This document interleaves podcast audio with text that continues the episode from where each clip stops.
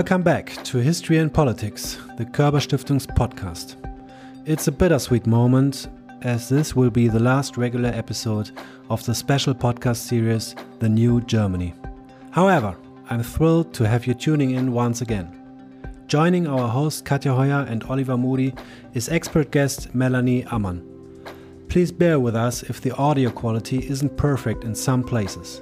And now over to you, Katja and Oliver.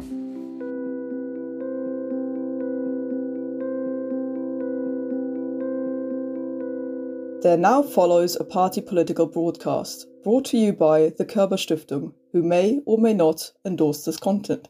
Hello, dear listeners. Are you concerned about the direction of German politics?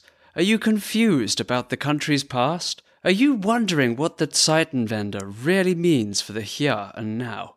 Well, we may not have all the answers, but if you elect to listen to this episode of our podcast, we'll give it a good try. Welcome to The New Germany, the podcast for which apparently no pun is too laboured and no voice too silly.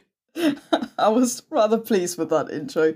And in any case, what we have to discuss today is no laughing matter. At The New Germany, we ask the serious questions, the ones that count, like has Germany really undergone a screeching U turn since Chancellor Olaf Scholz announced the Zeitenwende over a year ago? What was the course the country was on in the first place? And where is it headed now?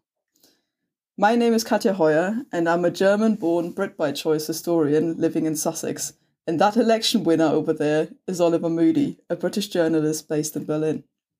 As you may have gathered from that coruscatingly whimsical introduction, this episode of our podcast will explore Germany's political parties. With the war in Ukraine asking new questions, do they have new answers? Will Germans vote differently after the Zeitenwende or fall back into old patterns? We will trace Germany's political parties back to their origins to explore how well they are equipped for the future. Well, you know how they say all good parties happen in the 19th century? Do you know what? I don't. Although um, I think there is a German expression about how the best parties always happen in the kitchen. Uh, which which I can say on the basis of five years of living in Berlin is is categorically not true. well, that's uh, no problem at all because I like hanging out in the 19th century way better than in my kitchen in any case. So let's join the parties there, shall we? I'll bring the blue nun. but seriously, let's get us started, if you will, Oliver. How did political parties first come about in Germany and what were they for? Yeah, I mean, how do you define a party? Uh, not you specifically because I imagine that would involve a few bottles of Rotkäppchen fizz and some Prussia themed charades. But there's nothing wrong with that. Well, we all. can debate this afterwards. but but in general, uh, when you get right down to the bottom of it, a political party is basically just a group of people working together in some kind of organisation to get, try and get things done through positions of public office. So before Germany is is unified in 1871, the parliamentary constellations are, are pretty labile, but you essentially have four main agglomerations, if you like, or, or clusters. Um, you've got number one, you've got the conservatives who, who want to keep the monarchy strong and, and society quite rigidly structured. Uh, number two, you've got the, the liberals who want more of a rules based system with a, a kind of constitution that would, would, at least in theory, objectively apply to everyone, including the monarch.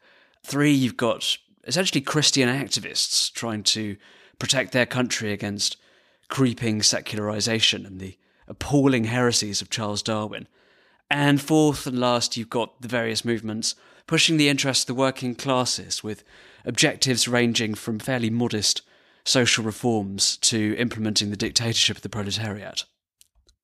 Well, if this all sounds a bit sort of far removed from where we're now, just bear with us for a moment. It, it really isn't.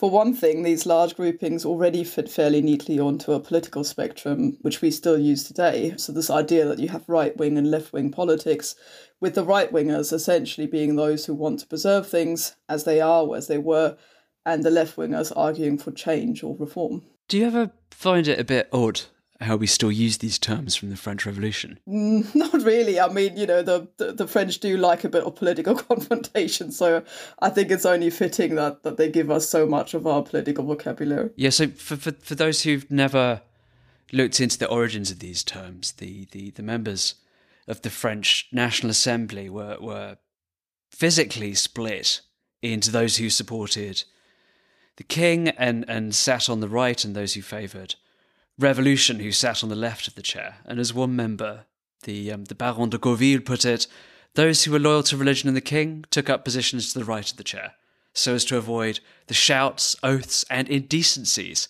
that enjoyed free reign in the opposing camp. that sounds like something that Chancellor candidate Armin Laschet would have said in his 2021 campaign when he warned of a left wing coalition. That's a very niche joke, Katja.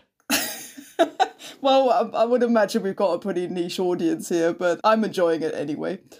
Right, let's uh, maybe leave revolutionary France behind and skip forward to um, a bit of what's going on once Germany is, is unified. Once Bismarck has set up a state, you sort of for the first time see an actual party political spectrum because there, there are elections involving all male citizens, regardless of status and wealth, which is quite modern for the time. And this means that political parties are now putting out their stall basically to appeal to this rather large electorate. Interestingly, you get a fairly moderate outcome with that, which, you know, in terms of the offering that is available, there aren't many extremist kind of elements on the spectrum. You have kind of no outright communist party. The communists are still very much part of a, of a wider left wing coalition or sort of clustered together under the same political party, the SPD, which we'll talk about a bit more in a minute. And then really the differentiation happens on the on the moderate right, where you got various different conservative parties as well as sort of liberals, which also still have a fairly sort of by definition national outlook because they basically want a strong state to, to try and tie the monarch, the aristocracy, and everyone too, which makes them slightly different from what we now understand you know, under the term liberals. But basically, you've got a pretty moderate spectrum. Nobody really wants to completely overthrow the system as it is. Everybody kind of wants reform one way or another rather than uh, something completely different. But really, when you look at that, the, the new rising star amongst the political parties at the time was the SPD, the Social Democratic Party of Germany, which is arguably still the oldest political party in the country now. Mm, and its um, its origin story is liable to get a bit people's front of Judea, Judean people's front. If you go f- too far down the rabbit hole, you're telling me off for uh, niche jokes, are you? I mean, well, it's one-one now. we'll get to we'll get to five-one eventually, but to cut a very long story short, um, in the 1860s, a couple of big German workers' associations merge into a single party, the Sozialdemokratische Partei, Deutschland, in case anyone was ever wondering why the abbreviation is SPD rather than SDP. Uh, it's a very broad church, um, basically dominates the German left, uh, sprawling from, from sort of incremental reformers all the way across to communists, although um, in the end, Karl Marx turned on the party because he didn't think it was, it was radical enough. And Bismarck and the, and the German establishment do pretty much everything they can think of to keep the SPD at bay, going from banning it for, for 12 years to, to stealing some of its central policies, but, but ultimately the kind of historical forces behind it, this, this massive process of industrialization, urbanization, improving state education that Germany's going through are just too strong to be contained. And so by 1912, the SPD is the biggest party in the Reichstag, uh, but it's still locked out of government because um, the, the Chancellor and his ministers are personally appointed still by the Kaiser, who is, I think it's reasonable to say, uh, not exactly a fan of social democracy. But then the First World War is a real turning point for Germany's party political landscape. Yeah, it's interesting because it basically breaks up political parties into those who are happy to continue to support the war and the Kaiser and the monarchy, and those who think no we need to have peace now it doesn't matter what, at what cost it comes and also those who want to with sort of germany's war effort also throw out its its existing system that's particularly strong on the left. So within the SPD, you see a split amongst those people because that's really a, a, kind of point of conscience for many people like do you continue to fight or not and as a result you get a breakaway of of the sort of hard left if you will the the socialists and the communists within this kind of broad church of left-wing politics and and they begin to form separate parties first the so-called USPD the independent SPD and then the Communist Party, the KPD. And so, for the first time, you end up with a political offering in Germany that includes extremist politics.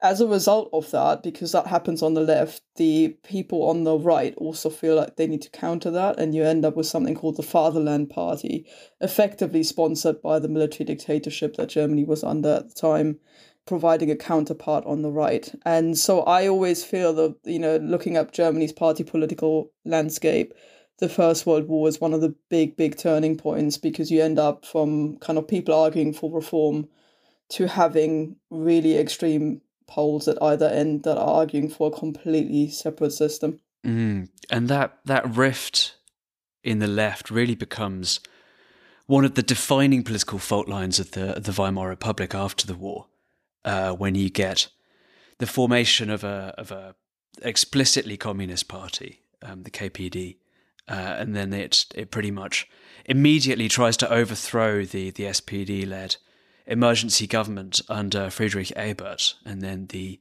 the uprising is brutally crushed, and that division of the German left never really heals, uh, despite all the persecution that both strands of it suffered under the Nazi regime.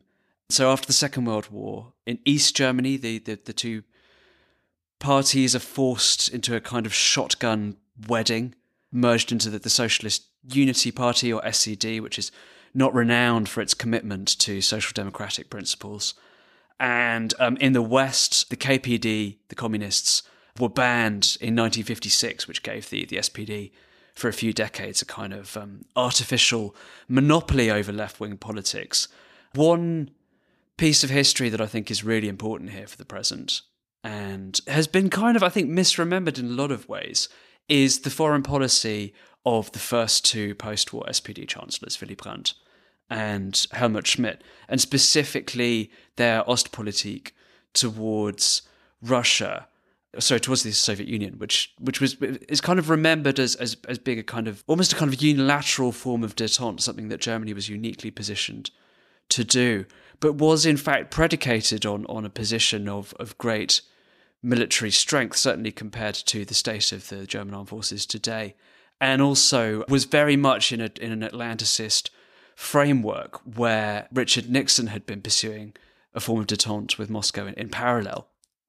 Then, after German reunification, this old split between the, the centre left and the far left comes back. The last shreds of the old East German ruling party join forces with a splinter group that breaks off from the SPD to form Die Linke, literally the left, which is, is very loosely speaking the heir to the, these various strands of leftist dissent we've been talking about. Yeah, and when you look at the conservative side, I would also say that, you know, some of the kind of strands that you see before the, the Second World War continue as well, whilst others are broken up. So you could argue they were also unable, partially unwilling to resist the Nazis as they came into power, and then also often suffered persecution as a result of this, as, as sort of Hitler's regime lashed out against anybody who vaguely disagreed with it. And especially the persecution of the churches under the Nazis kind of gave people some, some food for thought on the conservative end of the spectrum and tried to sort of heal some of the divisions that were evident previously, particularly between the Protestants and the Catholics in Germany. So you end up not only with kind of a unification of, of thoughts, so the idea that there should only be one conservative party, so that, that is socially conservative, not necessarily in the same way that that you'd understand it in an economic sense in Britain, but also with one that combines the various strands of Christianity into one. Um, so rather having previously the, the centre party or the Zentrum as the Catholic party, and, and then Protestant parties on the other side, you now have uh, the CDU and, and the CSU sort of working in tandem as a coalition, kind of permanent coalition, if you will, permanent alliance of conservative thought in politics. Interestingly, a CDU also exists in East Germany, despite the uh, SPD, uh, sorry, the SED, the Socialist Unity Party, having a a monopoly really on, on political power. In theory, a multi party state continues to exist, and the role of the CDU within that is quite interesting. The only time they opposed what the SED wanted to do was over abortion, where they felt very strongly that the kind of liberalization politics that were coming from the socialists were wrong and their kind of religious identity. And that's the only time they sort of, you know, kind of opposed this up until the end when they become more outspoken towards the fall of the Berlin Wall. But they exist on both sides, and on both sides, they make an effort to try and kind of combine both Catholics and Protestants in one Christian democratic union. I also thought it was quite interesting what Merkel then did to this party, which she headed from the early 2000s onwards and then obviously led as chancellor for 16 years. I felt she pulled it very, very far into the center, kind of away from its from its center right and, and quite conservative, small c conservative politics, which made it some would argue fairly difficult to, to, to draw a line between them and the Social Democrats, which had also moved fairly far into the centre from the left. And then lastly, maybe we should mention sort of what happened to liberalism, although that is a question that is often posed. You had the Free Liberals, the FDP, emerge after the war as, as kind of a kingmaker. I would say that's the role that they mostly play on the political spectrum, sort of deciding who they form a coalition with and therefore also putting pressure on the conservatives with whom they've traditionally um, worked with. But of course, at the moment, they're in a in a sort of left leaning coalition together with the SPD and the Greens. So they, they do play an interesting role sitting fairly sort of centrally within the political spectrum and, and adding their policies to whichever side they, they tend to go with. And then the roster in the Bundestag today is completed by a couple of relative newcomers, and at least this time you don't have to go back to the 19th century or the, the Second World War in order to. No. Sorry, Katja. In order to to um, to trace the origins of the German Green Party. But you could. I mean, there's plenty of environmentalism going on in the 19th century. We could talk about, I don't know, the the uh, Flussverunreinigungsfrage or the Wandervogel movement of urban workers going into the countryside to enjoy nature. As as fascinating as all of that sounds let's just take a very quick look at the the modern day um, Wandervögel and Lena Baerbock and Robert Habeck. The Green Party kind of coagulated out of this yogurty ferment of um, pacifist, hippie, anti nuclear, ecological, and, and, feminist tendencies at the very end of the, the 1970s. And this is a period when environmentalism is not fashionable in Germany. And in fact, the SPD Chancellor of the day, um, Helmut Schmidt, describes it as a fad for bored middle class ladies. And if you um, dig out the pictures from the Green Party's founding meeting in Karlsruhe in 1980, it really looks like what Suella Braverman would call the sort of tofu eating wokerati.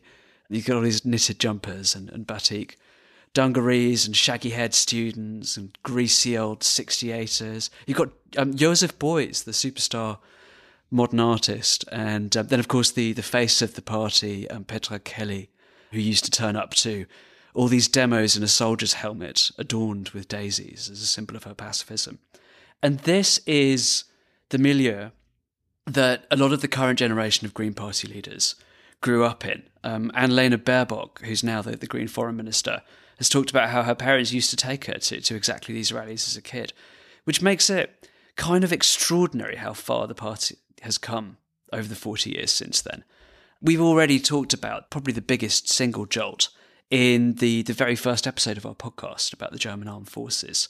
Just to recap, it was at the end of the 1990s when the Greens got their first taste of serious political power in a coalition government, and their foreign minister, Joschka Fischer, had to persuade the party to sign up to Germany's first post war combat missions in, in Kosovo. And then I would say the, the Greens went through another period of transformation after Baerbock and Habeck took over. The leadership in, in 2018 is a very deliberate effort to, to build links with big business, and the foreign policy thinking, uh, at least at the top of the party, gets a lot tougher than it had been and in fact sort of forgotten now. But Robert Habeck actually suggested arming the Ukrainians in May 2021. So nine months before the invasion, at a time when this kind of view was, was considered sort of absolute blasphemy across across mainstream politics in Germany. Yeah, and it's interesting that that hasn't really sunk in yet. With certainly not with the entire range of the mainstream media who are still discussing when and if the Greens are moving away from their from their pacifist origins, when in fact they were well on their way, at least in some elements of the party, to, to do that even before the war in Ukraine. One last party we, we should mention, which has entered the political spectrum rather recently, is the AfD or the Alternative für Deutschland, Alternative for Germany, which is very much not regarded as a fad of middle class ladies, I would imagine which uh, sits sort of towards the far right end of the, the political spectrum, although it's made up of lots and lots of very bizarre figures, really, with, with lots of different political views. There's much infighting in the party, and there doesn't always seem to be a kind of unified message coming out of there. But the main thing that they've been able to thrive on and, and garner votes from is sort of fear or the skepticism towards immigration. And this, this came on the back of the 2015 refugee crisis when many voters felt that because it was seen as Angela Merkel's policy to open the doors to, to over 1 million refugees at the time, and this was coming from the Conservative Party under her, that there was uh, very little room on the political spectrum to vote against such policies or to express skepticism towards them. And this was kind of part of the political spectrum that the AFD was able to to sort of occupy or claim for itself. But we'll we'll discuss that a bit further with with our guest who is an expert on these matters in a moment. And that that gets you up to the the eve of war in Ukraine. You've really got at this point a political spectrum with two mainstream parties, the, the so-called Volksparteien or People's Parties, hanging around in the centre yeah, you might say, or some might say, to the point of indistinguishability. And then pretty much overlapping with them on a lot of policy issues, you have a kind of liberal, social democratic Green Party, and then to the left of that red, black, green blob, you've got the the far left Die Linke, and on the on the right side of it all, you've got the light blue of the AFD.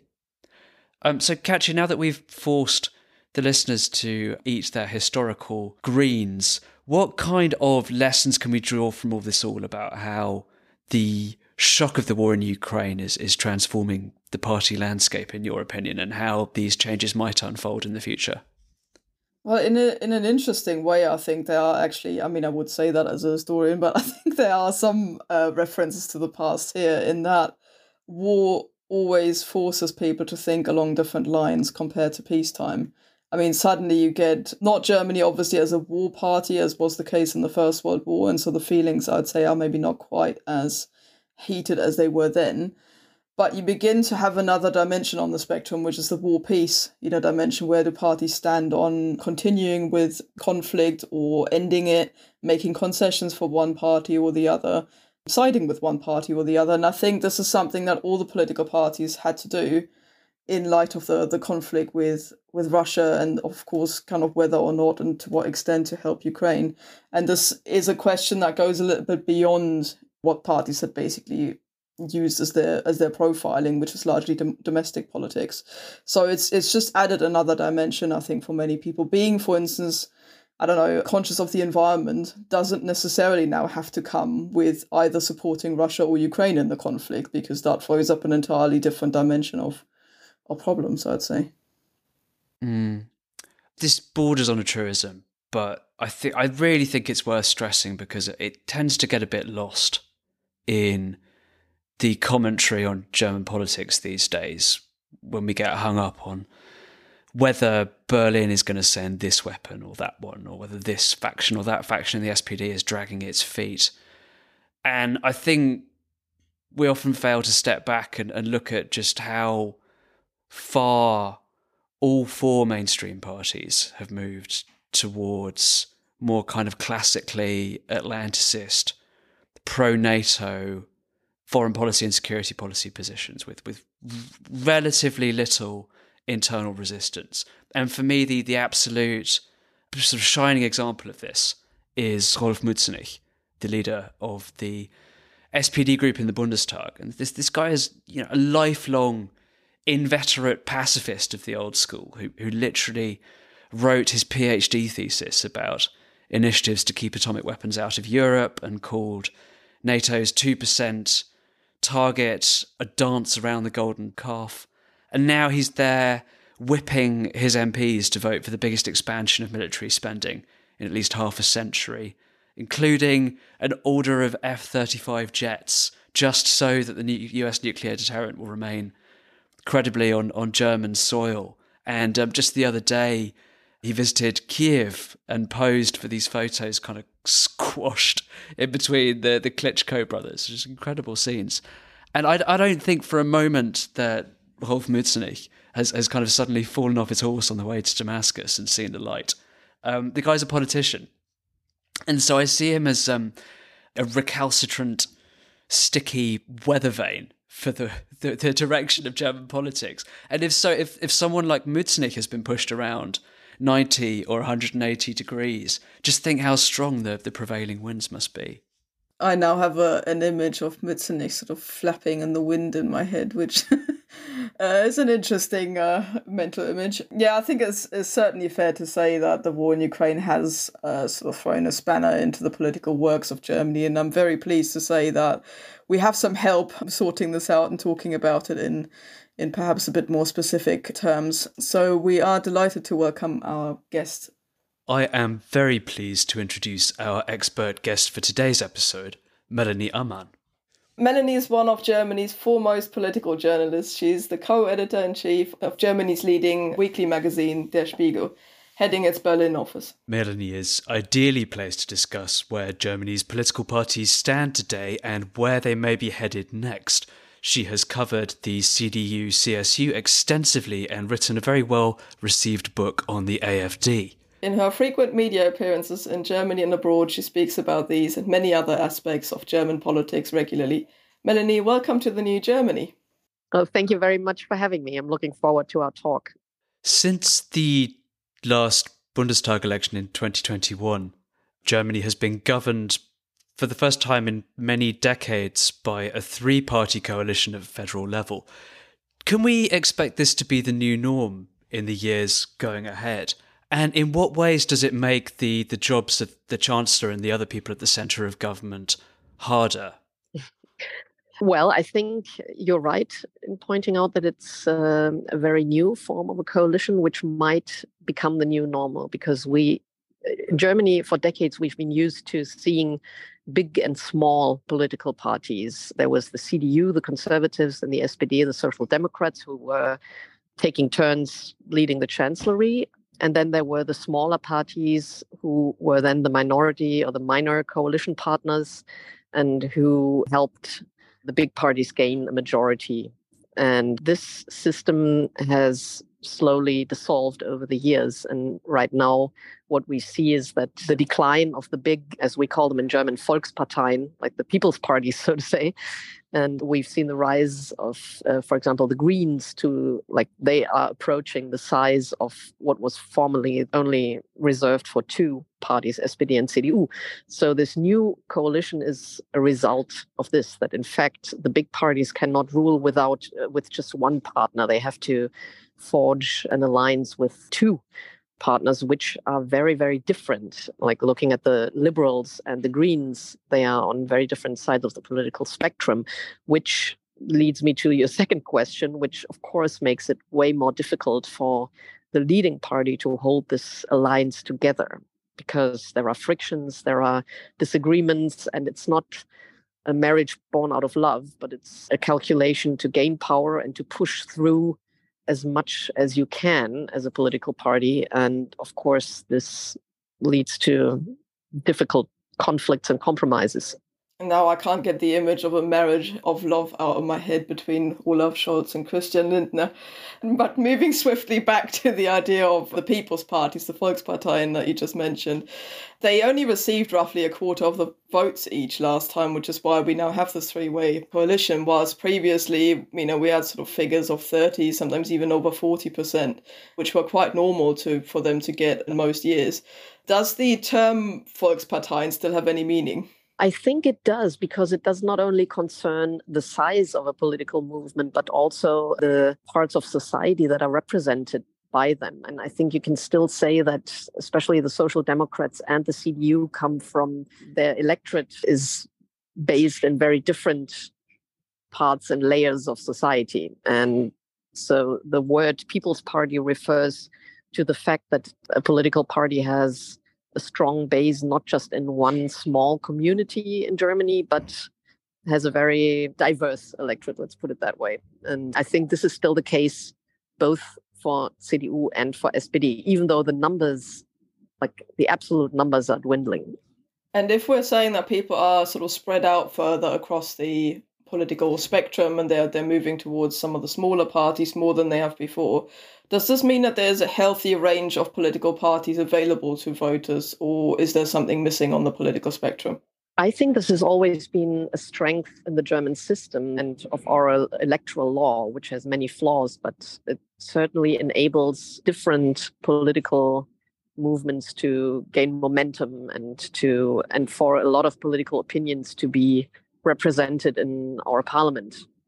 I think this still works. Yes, you have the Greens, you have the Liberals, you have the left wing party, the Conservatives, you even have a right wing party now, which one can mourn because it's a populist, partly extremist movement, but it's still a chance for most political opinions to find some kind of representation. I'd like to come back to the right wing populist question in a minute, but I've lost track of the number of polls I've seen in Germany in recent years where the most popular option has been keiner davon, um, none of the above. And it's clear that there is a large proportion of the electorate that is turned off by mainstream political parties and that has a relatively low level of trust in these parties. This is a very big question, but what do you think are the main sources of that disenchantment and, and what kind of things could be done about it?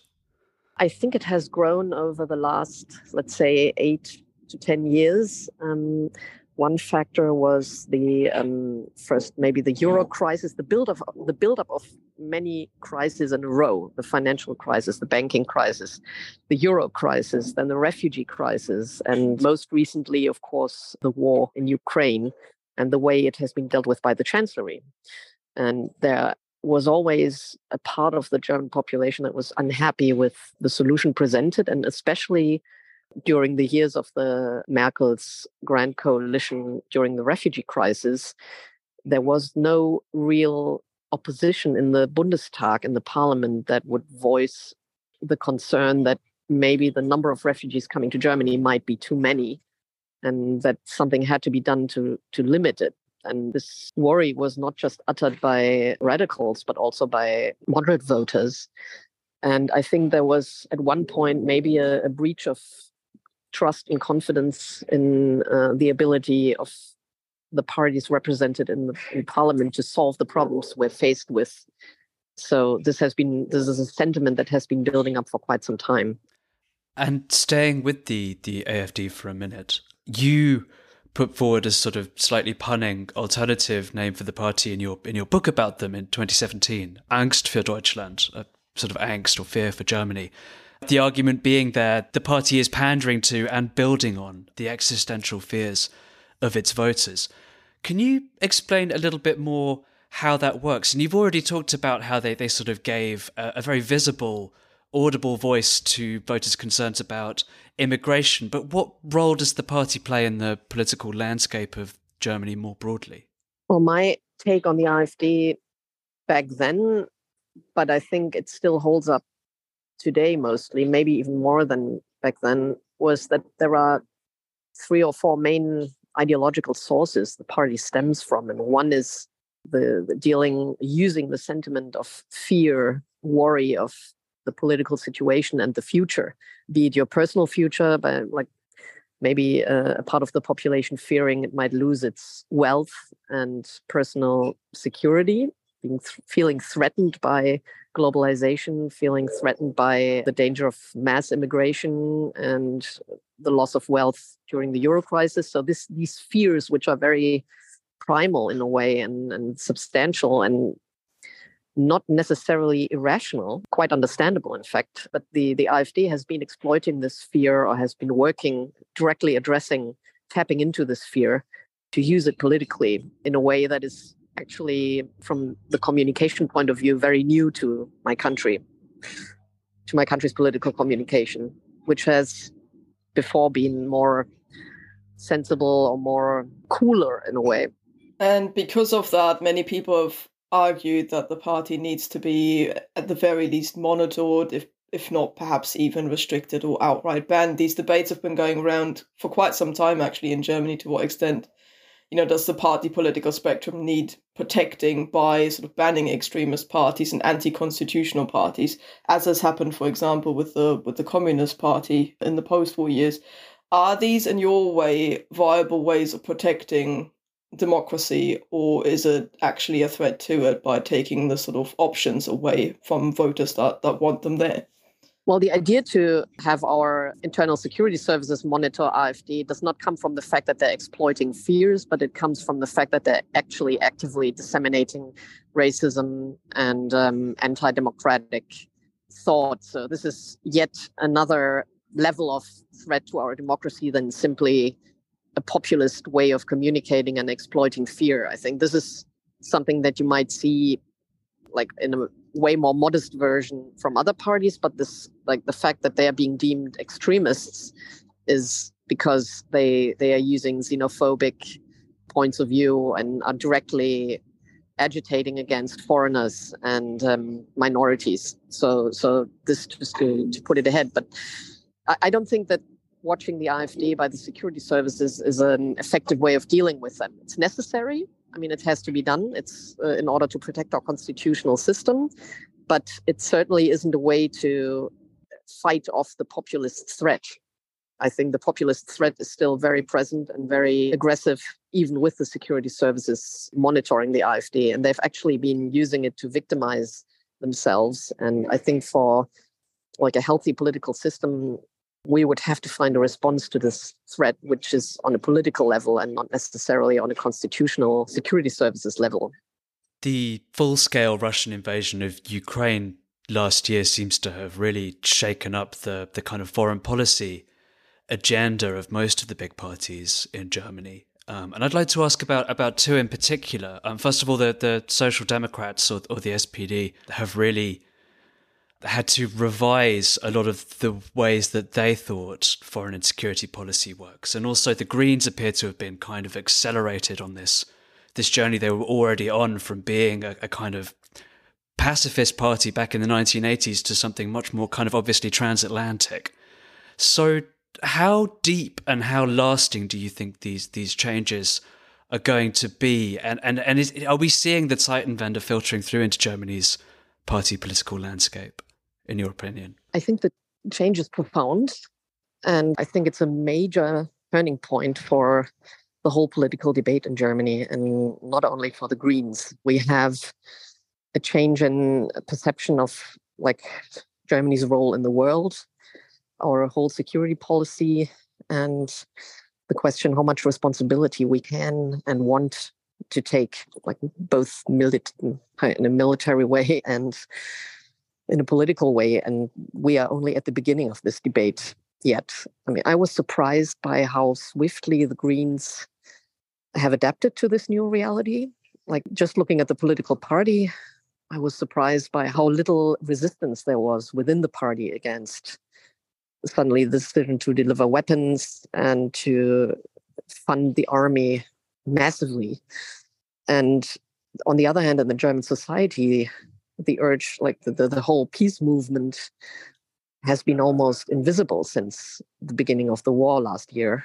And I feel that only now the peace movement is slowly regrouping, like maybe urged on by uh, figures like Sahra Wagenknecht, a left wing politician who just started a petition to enter peace talks and uh, stop weapons delivery to Ukraine, which almost 700,000 people have signed. So I believe that the whole social debate will culminate much more in the next months and that during the first year after the invasion the german society was kind of pulling along and the green party was pulling along and but now it's like a slow awakening to the reality and and the doubt is beginning to seep in into the green movement and all the parts of society which are very prone to a peace position. They i think they are getting more active. They're organizing themselves better. When I was covering the 2021 election campaign, it was really striking how seldom foreign policy came up at all in, in the leading politicians' speeches, in the debates, even in the kind of press coverage of what was in the manifestos and so forth. And when you talk to politicians about this, they just they, that wonderful German phrase about how you can't win a flower pot with that subject. And even now today, when you talk to politicians in the CDU CSU about what they regard as their very principled stand in terms of urging the Scholz government to do more on Ukraine, they will say that they don't regard this as a kind of electorally winning strategy. Do you see this ever changing? Can foreign policy or is foreign policy becoming uh, politicized to the point where it could conceivably change the outcome of elections in Germany? Yes, I absolutely do think so. I think there's a renaissance of foreign policy in Germany and circles of the German society which have not really been interested in foreign policy are way more open to it and it's playing a way a much bigger role in the political debate. And I think Germany used to have like the German debate used to have a very national focus, a very very clear focus on domestic issues, on our little like or our small micro conflicts within the government about maybe social reforms or justice system reforms, but like the broader outlook and outside of the European Union too. Like this has really been changed by the war of Russia against Ukraine. Well, sadly, that's all we have time for today. Melanie, thank you so much for sharing your expertise with us and our listeners. It was my pleasure. Thank you so much. And if our listeners would like to read more of Melanie's work, those who know German can find her book Angst für Deutschland in all good German bookshops, and her articles appear regularly in Der Spiegel and on its website, and some of them are translated into English. And you can find her on Twitter so much. at Mel Amann with two N's at the end. Well, I hope you've enjoyed yourself at our political party. There were no drinks, no prawn cocktails, but plenty of three letter organizations and German compound words. What's not to like? Well, how about you give us one last party piece, Katja? How about, how about you tell us your best political joke? All right, since you asked. Why should it have been obvious that communism was doomed to fail? I don't know. Why should it have been obvious? All the red flags were there. All right, we're gonna we're gonna quit while we're ahead and end this podcast on an intellectual high. If you have better jokes than Katja, Or a lower comedy threshold than Oliver. then do let us know. We're both on Twitter, or you can direct your thoughts straight at the Körberstiftung, who will be delighted to receive them. Farewell from Sussex. And bis zum nächsten Mal aus Berlin. Tschüss.